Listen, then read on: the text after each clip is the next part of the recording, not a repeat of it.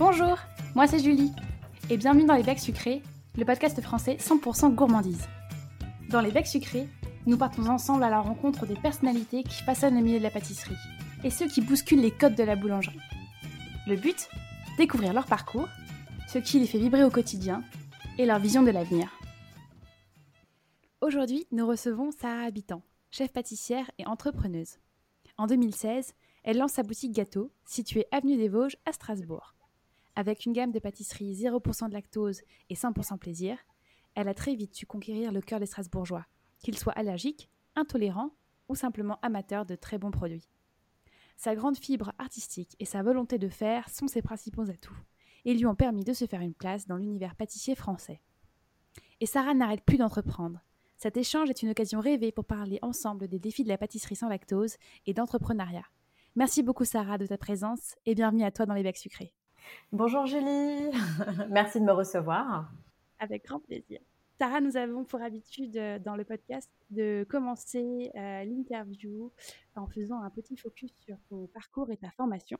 Est-ce que tu peux dire, s'il te plaît, comment est-ce que tu t'es lancée dans le domaine de la pâtisserie? Alors, je suis artiste peintre depuis ma plus tendre enfance et je euh, forcément euh, recherchais un métier qui pouvait me permettre d'exprimer cela. Il y a surtout que je suis issue euh, d'une grande famille où euh, la cuisine, la pâtisserie est une véritable religion. Euh, et c'était important pour moi d'allier bah, toutes les choses que j'aime. Alors, je suis arrivée un peu sur le tard dans la pâtisserie, à peu près 15 ans. Et donc, j'ai souhaité un parcours traditionnel, passer mon CAP dans une école. C'était assez épique puisque je me suis retrouvée sur les bancs de l'école avec, avec des adolescentes 15-16 ans. Mais ça a été extrêmement enrichissant. Et quand tu dis banc de l'école, est-ce que tu fais référence à un, centre de formation Tout à fait. ou une école euh, privée? Ok. Non, non, j'étais euh, au lycée euh, André Siegfried, qui se trouve en banlieue strasbourgeoise. On a deux, deux grandes écoles de formation au CAP pâtisserie, le CFA des Chaux et euh, celui euh, de Agno, donc André Siegfried. Et donc c'est là que j'ai appris le métier et surtout que, j'ai passé mon, diplôme. D'accord, donc c'est une formation que tu as réalisée en deux ans, c'est bien ça? Voilà. Surtout, euh, j'ai eu la chance de nouer des liens très étroits avec Monsieur Hammer, qui était mon professeur de pâtisserie et qui est devenu euh, mon mentor. Il m'a complètement pris sous son aile et euh, m'a appris vraiment toutes les bases euh, des recettes de la pâtisserie traditionnelle française. Super. Et toi, en débutant ta formation, quels étaient tes objectifs? Quel était ton projet de vie après ton CAP J'ai toujours eu dans l'idée d'entreprendre. Voilà, je suis quelqu'un de, de, très indépendant et j'ai toujours eu cette, cette volonté d'entreprendre, mais bien entendu, toute bonne chose nécessite euh, construction. Il a fallu que bah, je prenne le temps de me former, de me perfectionner pour pouvoir ensuite mener à bien euh, ce projet. Alors, j'ai pas tout de suite euh, ouvert la pâtisserie gâteau. J'ai d'abord ouvert un laboratoire de production. Plus exactement, c'était une, chambre de bonne que j'ai retapée, que j'ai transformée en labo pour pouvoir m'entraîner et, apprendre au départ. Et euh, au fur et à mesure du temps et des demandes, j'ai créé donc au départ une, petite entreprise euh, dans laquelle euh, je proposais mes services. Et très vite, j'ai développé une clientèle de professionnels et de particuliers. J'ai fait ça pendant à peu près sept ans. Et à un moment donné, c'était vraiment très difficile, espace restreint, trop petit. Et donc une demande assez forte de la part de ma clientèle avoir une boutique euh, qui est pignon sur rue. Donc, euh, c'est comme ça que euh, est née la pâtisserie gâteau. Et dis-moi, quelle était la surface de ton laboratoire dans ta chambre de bonne? Et cette phase de lancement, à quoi est-ce qu'elle ressemblait? 9 mètres carrés. C'est très petit. Et il y, a une raison à tout ça. C'est qu'au moment où je, passe mon, je décide de passer mon CAP, je recherche un maître d'apprentissage. Et à l'époque, j'ai 27 ans et je ne trouve pas de maître d'apprentissage puisque trop vieille et sans doute d'autres, d'autres raisons. Et je décide que quoi qu'il en soit, euh, je dois le faire. Et donc, c'est comme ça que euh, mon professeur de pâtisserie me prend sous son aile. Je comprends très vite qu'il faut que je me mette en situation professionnelle pour pouvoir euh, vraiment apprendre avec les bons outils. Et donc, j'ai cette opportunité qui se libère au pied de mon immeuble. je le mets aux normes, je le transforme. Au départ, c'était cette chambre de bonne, ce, petit laboratoire était exclusivement dédié à mon apprentissage, à faire mes essais, mes tests, et donc à m'auto-former via des livres de recettes, des vidéos, des tutos sur YouTube. Donc c'est assez, assez particulier. J'ai vraiment appris à, sur le tas euh, et, j'ai dû travailler beaucoup plus que les autres et vraiment dans la difficulté, puisqu'on sait très bien que c'est un métier de transmission où on apprend beaucoup en observant. Cette étape-là, j'ai pu la voir à l'époque avec mon, avec mon professeur à l'école et, lors des sessions d'apprentissage. Et ensuite, tout le reste, ça a été du travail d'autodidacte.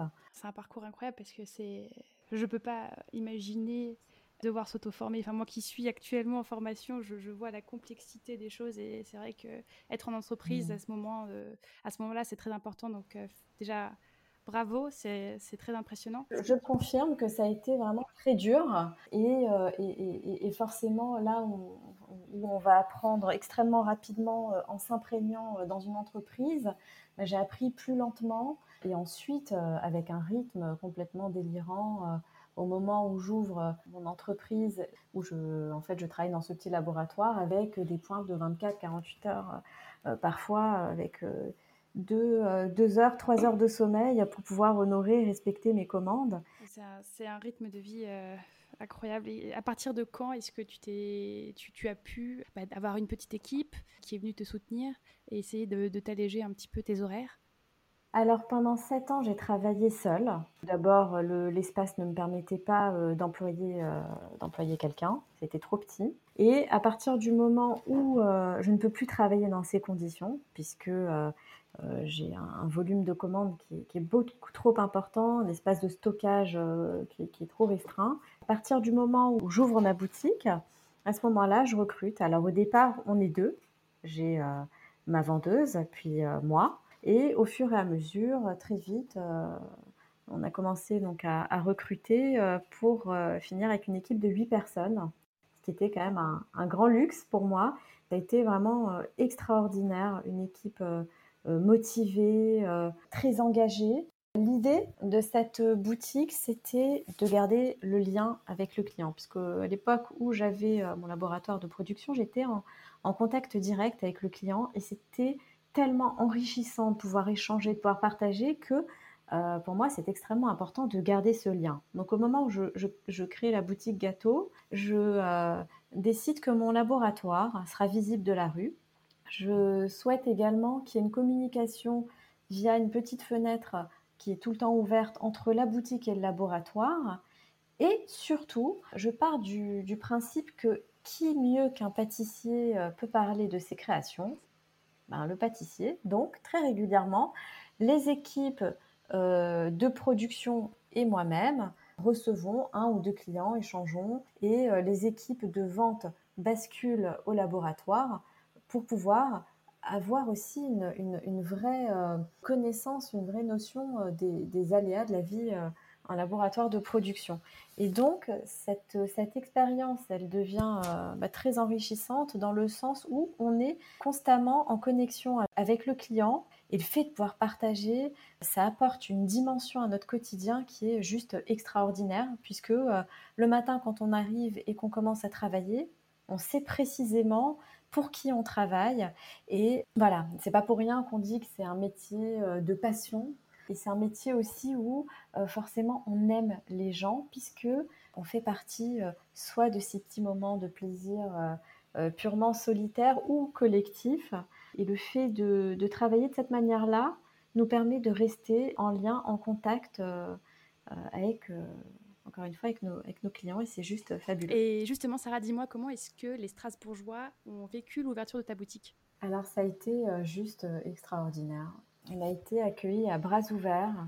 J'ai été extrêmement euh, touchée de cet accueil euh, chaleureux, de cet engouement. Euh, c'était vraiment, c'était vraiment dingue. Mon idée de base, c'est pas forcément de bousculer les codes, mais de proposer une pâtisserie qui ait du goût. À partir du moment où on propose une tarte au citron, bah, que ce soit la tarte au citron qu'on ait tout de suite en bouche. Et très vite, je comprends qu'il faut se recentrer euh, euh, sur l'essentiel et à savoir le produit. Alors, euh, ce qui est drôle, c'est que la première année de l'ouverture de la boutique, j'avais travaillé sur une gamme avec des, avec des visuels un peu bling bling, waouh.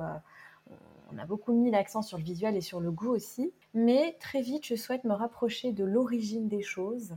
Et donc, l'année suivante, je redessine toute ma collection de pâtisseries et je décide de la simplifier. Je décide de la simplifier pour que, entre ce que je vois et ce que je, déguste, finalement, il y ait euh, euh, une frontière qui soit extrêmement, euh, enfin, quasiment imperceptible, mais toujours en gardant le même fil conducteur, à savoir que on travaille exclusivement avec les fruits de saison, qu'on privilégie les circuits courts, le commerce de proximité, les petits producteurs locaux, ou du moins euh, français, travaillant euh, par exemple avec euh, les agrumes Bachez. Pour le reste, on essaye toujours de, travailler avec nos petits producteurs. Ensuite, l'autre idée, c'est que puisque nous n'utilisons pas de produits laitiers, le fait que ce soit un produit végétal qui vienne sublimer un autre produit végétal, c'est un peu mon, fer de lance. Et surtout, encore une fois, mettre l'accent sur le goût. Donc il y a un énorme travail de recherche et de développement qui est fait pour pouvoir travailler sur ces recettes-là et surtout avoir le juste équilibre entre les apports de matière euh, grasse et de sucre.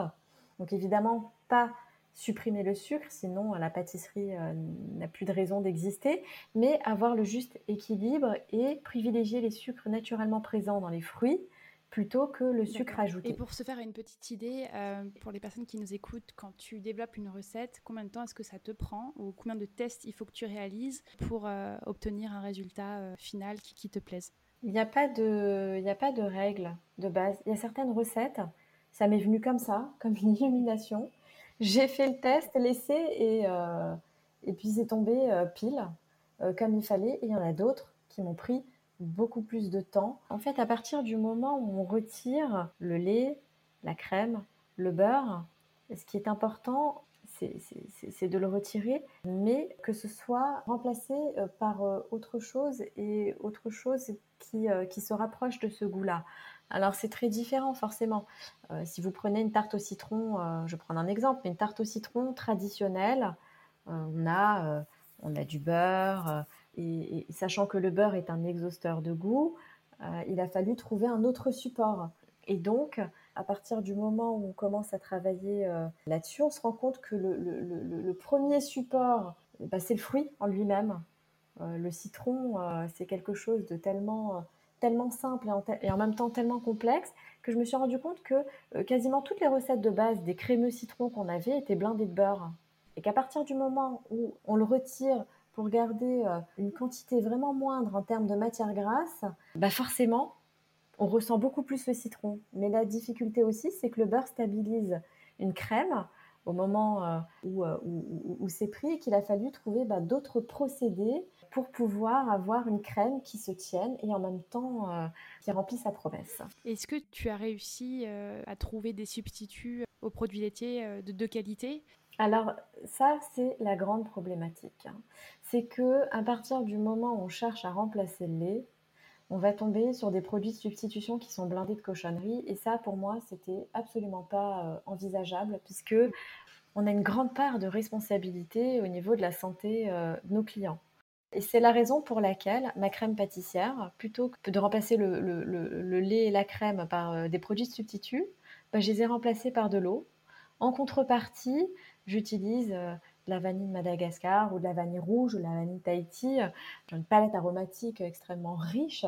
Et ensuite, euh, le seul produit substitut euh, qu'on utilise, c'est par exemple pour faire une crème diplomate. Et là, j'ai eu la chance de tomber sur un super fournisseur qui propose une crème végétale qu'on peut monter et qui, est de bonne qualité surtout. Quel est l'impact que ça a sur ta structure de coût? Alors voilà, on est obligé de prendre en compte tous ces aspects-là, en effet. À partir du moment où on remplace ces ingrédients de base et qu'on part sur des produits de substitution, bah forcément, ça peut être beaucoup plus cher. Sauf encore une fois, si on prend le temps de bien travailler toutes ces recettes. Donc, par exemple, une crème pâtissière de base, quand on enlève le lait et la crème et qu'on le remplace par de l'eau, on se retrouve avec un moindre coût. Et du coup, on peut se permettre, si par exemple euh, je décide de travailler euh, sur de la pistache, bah, de travailler avec des fournisseurs comme le, comptoir de Mélanie euh, qui propose des pures pâtes de pistache juste extraordinaires. Et du coup, ça permet de contrebalancer.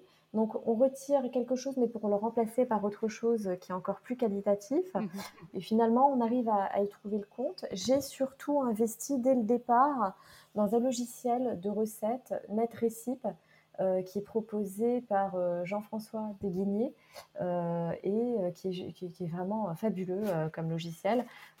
Je rentre toutes mes recettes, ça me fait mes calculs, ça me les multiplie en fonction des quantités que je souhaite. Et surtout, je peux rentrer toute la liste de mes fournisseurs, le coût, et je peux obtenir le coût en termes de matières premières sur chaque produit. D'accord, super. Donc ça, c'est vraiment un, outil qui te facilite ton travail au quotidien, j'imagine? Ah bah, grandement. On est euh, avant tout euh, le métier de, pâtissier, évidemment qu'il y a de la création, etc. Mais c'est avant tout un métier d'organisation, de gestion de son temps pour pouvoir être rentable. Donc, toute la complexité de notre métier, c'est de trouver les bons outils et les bons partenaires pour pouvoir travailler de manière efficiente et efficace, pour pouvoir être productif et avoir ensuite un véritable retour sur investissement qui va nous permettre finalement de gagner notre vie et ensuite, évidemment, la cerise sur le gâteau, c'est le cas de le dire, c'est toute la partie recherche et, développement qui est la plus importante aussi. il n'y a pas une partie qui est euh, plus importante qu'une autre, mais quand on dit que c'est un métier euh, qui est en fait qui, est assez stressant, c'est parce que on se doit de travailler encore une fois de façon extrêmement rapide, productive, efficace et efficiente. Et donc le travail de recherche et développement est primordial dans la création et dans la conception d'une pâtisserie puisque on va prendre en compte tous ces paramètres. Si demain j'ai envie de créer un nouvel entremets, c'est bien. Donc je vais avoir des idées. j'ai euh, en mémoire euh, euh, dans mon palais, en mémoire gustative, plusieurs ingrédients, plusieurs, plusieurs produits, puis je vais penser à des associations, et puis ensuite je vais réfléchir sur un biscuit, etc. Donc tout ça, je vais le coucher sur un papier. Moi, toutes mes pâtisseries, elles passent d'abord par l'étape croquis, donc je les dessine, je pense au visuel, ensuite les associations de saveurs. Mais là où ça va être important, c'est sur toute la partie mise en œuvre de cet entremets, mmh qu'il soit bon avant toute chose, ensuite qu'il soit beau, mais surtout qu'il soit réalisable et qu'il soit réalisable dans les meilleures conditions optimales. Et comment est-ce que tu nourris cette créativité? Je suis quelqu'un d'extrêmement curieux. D'abord, j'ai toujours été un électron libre. J'ai toujours eu un grand besoin de liberté, de voyager.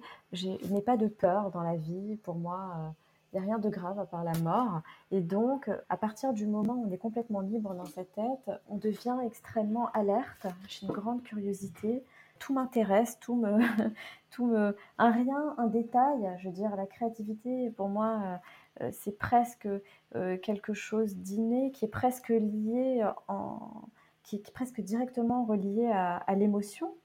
La créativité, c'est, pour moi, c'est ça, c'est, une émotion, c'est, une impulsion. et depuis adolescente, avec un, un, petit carnet dans lequel, que j'ai toujours sur moi, et c'est un rien, je vais être dans la rue, je vais voir une image, je vais goûter quelque chose, je vais sentir une odeur, je vais, je vais le noter. Ou alors d'un coup avoir une idée, comme ça en plein milieu de la nuit, me réveiller, l'écrire, la noter, me rendormir. Hein, voilà. Toujours avec son calepin. voilà, c'est ça. J'avais une petite collection sympa, puis c'est rigolo de pouvoir y revenir et de, et de revoir ses notes d'il y a un an, deux ans, une semaine, dix ans. C'est euh, assez, euh, C'est très précieux en tout cas comme, euh, oui comme information. Voilà. J'aimerais aborder avec toi maintenant la thématique de l'entrepreneuriat. Donc, euh, on a parlé de la boutique gâteau qui a ouverte en 2016. Est-ce que tu peux me dire le temps qu'il t'a fallu entre donc l'idée de monter la boutique et la réalisation et l'ouverture réelle? Disons que c'est euh, une idée que je mûrissais déjà depuis, euh, depuis longtemps. Hein. Alors, comme je disais, j'ai d'abord travaillé pendant sept ans dans mon petit laboratoire et à partir du moment où j'ai compris que c'était plus possible de travailler comme ça, si je voulais me développer et aller euh, plus loin.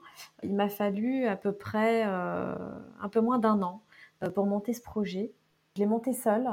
Après, ça a été des rencontres, une architecte extraordinaire Edith Vildi des Ateliers Fous du Roi, qui a été un peu une, rencontre décisive, qui a tout de suite compris mon identité, ce que je recherchais, ce que je voulais, au niveau de l'espace, au niveau de l'agencement aussi. Et puis après, que des belles rencontres, voilà. mais il faut à peu près un an, enfin en tout cas moi, il m'a fallu à peu près un peu moins d'un an pour pouvoir monter à, à bien ce projet, je dirais que six mois, six, huit mois, quoi. D'accord. Quels ont été les challenges que tu as rencontrés pendant la création de la boutique, outre le développement des recettes qu'on a déjà évoqué auparavant? Je ne sais pas si on peut réellement parler de challenge. le métier de pâtissier, c'est un travail d'équipe. C'est des rencontres et c'est des gens. À partir du moment où on a complètement intégré que on a besoin de tout le monde pour pouvoir euh, aller là où on a envie d'aller, ben, c'est un peu pareil euh, dans la vraie vie. Donc, euh, préparer l'ouverture de cette boutique, finalement, ça a été pareil. C'est apprendre aussi à faire confiance au savoir-faire et à l'expertise des gens qui s'y connaissent. Et donc, c'est un, un peu ce que j'ai fait j'ai envie de dire que j'ai pas été euh, euh, particulièrement aidée aussi non plus euh, dans l'ouverture de ma boutique puisque c'est quelque chose que je voulais faire seule. C'était une vraie volonté, pas parce que j'avais quelque chose à me prouver, mais parce que je ressentais profondément que pour que cette boutique me ressemble, il fallait que je le fasse seule. Mais par contre, quand, quand je dis seule, c'est au niveau de l'idée que j'en avais, mais aussi savoir bien s'entourer c'est la raison pour laquelle je parlais juste euh, un peu avant de, de cet architecte qui a été extraordinaire, puisque on a travaillé main dans la main toutes les deux, et elle, après, a, a, pris le relais euh, avec, euh, avec tout le reste. À partir du moment où on est dans la confiance avec les gens qui, qui, qui, vous entourent, alors les choses se font. Le seul message que j'ai envie peut-être de faire passer, c'est que les seules barrières qu'on puisse avoir dans la vie, ce sont celles que l'on s'impose à soi-même. En dehors de ça, on n'a qu'une seule vie. Alors il faut y aller et jusqu'au bout, tenter euh, le tout pour le tout, mais euh, tout faire pour réaliser euh, ce qui nous habite et ce qui nous anime au quotidien. Eh ben, c'est de très belles paroles. Merci pour ça et j'espère que ça motivera d'autres personnes qui écoutent le podcast à, se lancer dans des projets. Ce qui m'intéresse maintenant, ce serait de savoir quels sont tes, projets futurs parce que la, la, boutique gâteau, c'était une première étape dans ta vie d'entrepreneuse. Qu'est-ce qui t'attend maintenant pour le futur? Alors pour le futur, plein de choses. Je travaille actuellement sur deux nouveaux projets. Le premier, donc c'est un projet donc de, de pâtisserie, quelque chose de plus complet que ce que j'ai pu faire chez Gâteau. Chez Gâteau, on était euh, principalement euh, centré autour euh, de la pâtisserie. Et j'ai souhait, en tout cas aujourd'hui, de proposer quelque chose de plus complet avec une gamme de, de viennoiseries et de pâtisseries sèches, donc de gâteaux de voyage, les pâtisseries fraîches comme on a pu en voir chez Gâteau, une gamme de snacking, mais voilà, et ensuite de la confiserie, etc. Donc quelque chose quand même de, de plus important que ce que j'ai pu faire euh, chez Gâteau et en tout cas de plus complet. Mettre l'accent dans ce nouveau projet vraiment sur, sur le sourcing. On s'est rendu compte avec cette crise du coronavirus à quel point c'était capital et essentiel. Il y a eu une, espèce de, de, vraie prise de conscience. Alors même si c'est un petit peu retombé, je pense que ce qui nous arrive n'est jamais... Euh, euh, dû aux fruits du hasard. En tout cas, personnellement, j'ai vraiment réalisé l'importance du, encore une fois, du commerce de proximité, des producteurs locaux, le bio aussi. Je veux dire, euh, aujourd'hui, euh, il faut savoir être à l'écoute de la société et de ce qu'elle nous dit. Et ce que, ce que me dit aujourd'hui la société de consommation, client, le client lambda, c'est que on veut savoir ce qu'on mange, on veut connaître l'origine, on veut une histoire derrière tout ça et non plus euh, se contenter de produits industriels comme on a pu s'en contenter euh, pendant des années. Et c'est là que toute la beauté euh, de l'artisanat prend place et c'est là où le savoir-faire, le fait maison, le local prend tout son, toute son ampleur. Je souhaite garder ce concept de connexion avec le client. Et je me rends compte à quel point avec, avec le coronavirus, c'est encore plus important et plus rassurant. Qu'est-ce qui faisait que euh, euh, le laboratoire était ouvert euh, sur la rue et qu'est-ce qui fait que sur ce nouveau projet, je veux maintenir cette idée? C'est parce que pendant des, siècles, les, pâtissiers étaient cachés dans des caves, dans des sous-sols, ou en tout cas, on ne les voyait pas travailler. Il y avait tout un mystère qui tournait autour. Et aujourd'hui, eh ben, les mentalités ont changé. On veut savoir, on veut voir comment c'est fait, on veut comprendre, on n'a rien à cacher, on a un métier qui est juste extraordinaire et au contraire, c'est une invitation euh, euh, aux clients euh, de venir observer la manière dont, nous travaillons. Donc voilà, j'espère que je vais pouvoir maintenir ça et puis développer également un, site internet avec, du, du, click and collect ou alors un service de livraison. Super. Et ce projet de, boutique, est-ce que c'est un projet que tu souhaites installer de nouveau à Strasbourg ou Alors, je laisse planer le mystère volontairement. Ah, très bien. On me demande régulièrement, bah, peut-être euh, peut-être que ce serait dans deux villes, euh, euh, je n'en sais rien, mais en tout cas, c'est un projet qui verra, quoi qu'il en soit, le, le, jour à partir du premier trimestre 2021, si tout se passe bien. Il y a surtout que il prend un peu plus de temps au montage dans le sens où euh, Gâteau, je l'ai euh, fondé euh, toute seule. Et j'ai littéralement été au four et au moulin, à mhm. la production, à la gestion, à la com, à la livraison, aux ressources humaines, au coaching des équipes, aux recherches et développement. Tous ces postes-là qui sont stratégiques dans une pâtisserie traditionnelle, j'ai assuré sur tous ces postes. Donc ça a été extrêmement enrichissant, mais je comprends aujourd'hui plus que jamais l'importance que chacun de ces postes soit accompli euh, par une personne euh, différente pour pouvoir euh, travailler mieux. Et c'est la raison pour laquelle, sur ce nouveau projet, aujourd'hui, je fais appel à, un, investisseur pour pouvoir travailler euh, main dans la main avec lui. Forte de mon expérience euh, sur tous les fronts, voilà. Donc aujourd'hui, je suis euh, dans la phase où j'étudie les propositions qu'on me fait et pour pouvoir choisir le, la bonne personne avec qui je, vais collaborer. Super, merci. Je crois savoir que tu as un deuxième projet en préparation qui est tout aussi important et d'envergure. Est-ce que tu peux nous en parler, s'il te plaît? Voilà, donc il s'agit de la création d'une entreprise de, consulting. Ces trois dernières années, j'ai été énormément sollicitée, euh, soit par des écoles de formation ou par euh, des euh, professionnels du métier qui me demandaient soit d'assurer des, des masterclass ou alors des stages de perfectionnement en entreprise. Et donc, j'ai décidé de rajouter cette corde à mon arc en développant la partie euh, euh, formation et transmission. C'est un peu un pied de nez sur ma propre histoire de me dire que bah, si moi j'ai pas eu cette chance, bah, aujourd'hui j'ai envie de proposer à d'autres. Et donc, j'ai eu un premier projet qui a été très, très intéressant où une personne qui, rachetait une entreprise et qui m'a demandé de travailler sur sa carte des recettes, sur son identité et sur le coaching des équipes et la formation à la production. Et euh, ça a été euh, extrêmement enrichissant. J'ai pris beaucoup de plaisir à le faire. Et donc, euh, j'ai décidé bah, de, le développer. et l'idée, c'est que ça vienne en complément de mon projet principal qui est l'ouverture de cette nouvelle boutique. Et pour la troisième étape, donc c'est un livre de recettes. Je prends beaucoup de plaisir à partager mes recettes. Et c'est un peu la base de notre métier, le partage. Et donc, dès que je peux, j'essaye de, le faire, alors via les réseaux sociaux ou alors euh, via d'autres plateformes. Et donc, c'est un peu l'aboutissement euh, de tout ça. Et bien, ça tombe bien parce que tu souhaitais partager aujourd'hui avec nous ta recette de bergamote. Euh, est-ce que tu peux nous dire pourquoi est-ce que tu aimes travailler ce produit et pourquoi est-ce que cette tarte est si particulière? Alors, euh, la tarte au citron, c'est euh, mon, dessert, euh, mon dessert préféré depuis toujours. La bergamote, c'est une variété de citron. Et il y a quelques années, j'ai eu l'immense plaisir de, déguster celle de, de qui était juste fabuleuse.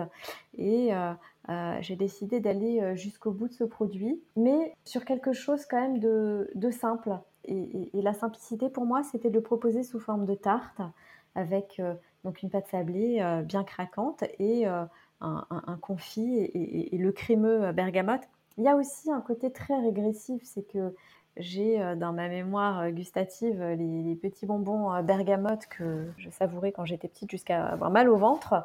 Et ça reste quand même un peu ma, Madeleine de Proust. J'invite tout le monde à consulter du coup la recette qui sera disponible sur euh, notre compte Instagram et sur Facebook, Atlebec Sucré Podcast. Une recette à tester de toute urgence et qui sera peut-être à retrouver dans le livre, euh, Sarah, que tu comptes publier. Est-ce que tu peux nous dire quand est-ce qu'on peut attendre euh, la publication de ce livre? On est en plein travail dessus. J'ai pas encore d'idée, mais j'ose espérer peut-être au premier trimestre 2021 également. Fantastique. Dis-moi Sarah, où est-ce qu'on peut suivre toute ton actualité?